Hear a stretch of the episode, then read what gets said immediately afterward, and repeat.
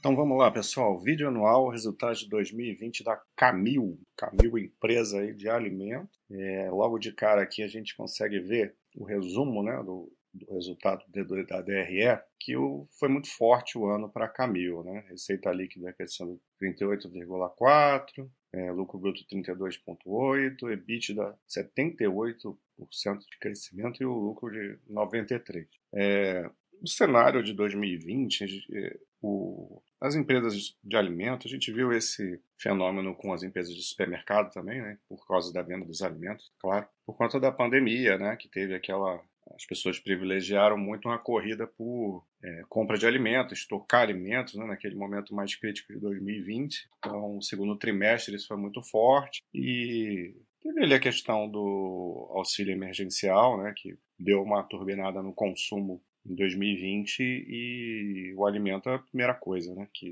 que as pessoas pensaram em questão de consumo nesse ano que passou, nesse ano complicado que passou. Então, por isso é, é um ano atípico para todas as empresas. Algumas empresas são, a maioria das empresas foram bem prejudicadas, mas algumas acabaram surfando aí esse, de uma maneira positiva esse momento. Né? Então, a Camil foi uma delas. Então, a gente vai ao longo da, dessa apresentação aqui vendo alguns outros detalhes para entender o que aconteceu e o que é a Camil, né? Então a gente vê aqui o primeiro, o primeiro motivo né, do bom resultado está nessa tabela de volumes. A gente vê que no Brasil o volume cresceu 3,4% e no exterior 6,8%. Então o volume total cresceu 4,5%. O crescimento de volume foi, foi importante, foi um fator, mas não foi o principal fator, mas isso contribuiu bastante também. Depois a gente vê mais detalhes para frente, que essa, essa apresentação tem bastante detalhe, para não ficar tão redundante aqui, eu vou passar mais rápido algumas telas. Aqui a gente vê os destaques financeiros do ano, de novo, né? Receita líquida de 7,5 bilhões, já falei do crescimento dela, e teve uma contribuição equilibrada né, entre o Brasil e o internacional.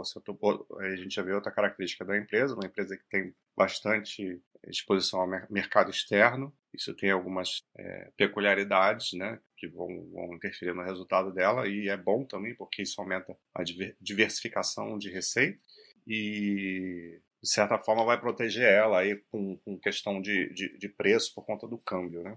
Se por um lado o preço das commodities vai impactar, vou falar um pouco, pouco sobre isso depois, o, o, o câmbio dá uma mitigada nesse, nesse efeito uma mitigada até bem forte, né? Acaba sendo até mais positivo no, no caso, porque a gente viu que o, a valorização do dólar frente ao real, né? Ou a desvalorização do real frente ao dólar, é, foi muito forte também esse ano. 5,3 bilhões de receita vem aqui do Brasil e 2,1 vem do mercado externo. Aqui o lucro bruto cresceu bem, né, 33%, mas a gente vê uma pressão sobre a margem. É uma pressão pequena, né, quase um ponto percentual, mas existe e aqui é por conta do CPV, o custo dos produtos vendidos por conta dessa, desse crescimento de preço de commodities né, que a gente viu. Isso afetou várias empresas, então afeta aqui também a, a Camil de alguma maneira. Né? Produtos agrícolas, né? aumentando muito de preço. A gente vê o efeito disso em empresas do setor agrícola, inclusive. Então é legal a gente ter essa, essa análise cruzada aí, né? que a gente vai entendendo como funciona é, o mercado de uma maneira geral. Né? E aí o EBITDA, que a gente chama aí de alavancagem operacional, né? porque você teve uma diluição de custos. Né? As despesas, elas até aumentaram, só que elas aumentaram é, muito menos do que aumentou a receita.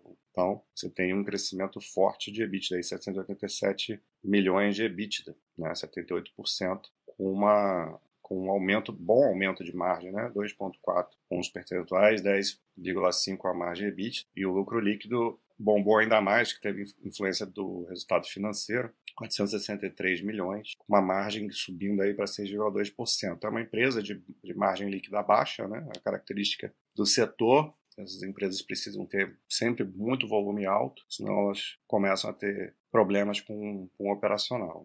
Né? Então, foi o que aconteceu esse ano. Não o problema, mas o, o volume alto. Né? E aqui a gente consegue ver a contribuição de cada fator que contribuiu para esse resultado muito bom na receita bruta. Né? Então, o principal foi o preço. Estava comentando né, do aumento do, do custo dos produtos vendidos, né, pressão sobre, sobre o CPV, mas é, isso consegue ser repassado diretamente para o consumidor com aumento de preço. Você vai comprar lá o arroz, o feijão, entre outros produtos que a empresa vende, né?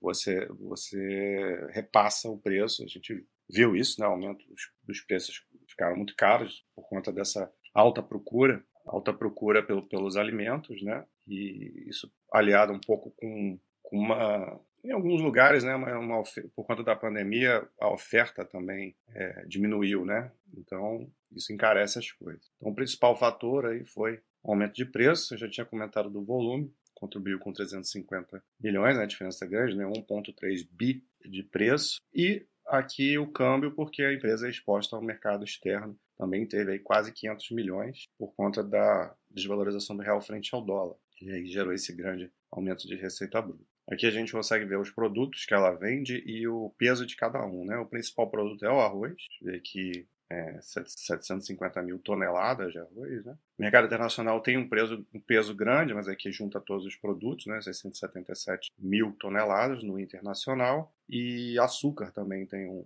556 mil toneladas e uma contribuição menor de feijão e, e pescado. Um aumento de 4,5% de, de volume e, e, a gente vê aqui que praticamente todos os, os, os, produtos né, aumentaram, com exceção aqui do, de pescado, mas que é o que representa um impacto menor. Aqui a gente vê o, a segmentação Brasil internacional, né? 32% da receita vem no mercado externo, bastante coisa. E desses, é, o Uruguai é o responsável pela maior fatia, 75%, mas a Camil exporta para o Chile e para o Peru também, um volume razoável. Aqui ele começa a falar de cada produto, né, separado, mas aí vai ficar muito grande e é muito nível de detalhamento. Depois, quem quiser, procura aí a apresentação, o release, para ver, se quiser ver cada, cada produto, né, eu não vou entrar aqui muito nesse mérito, que eu já falei as coisas mais importantes. Aqui ele tem uma repetição dos resultados, abrindo um pouco mais, né?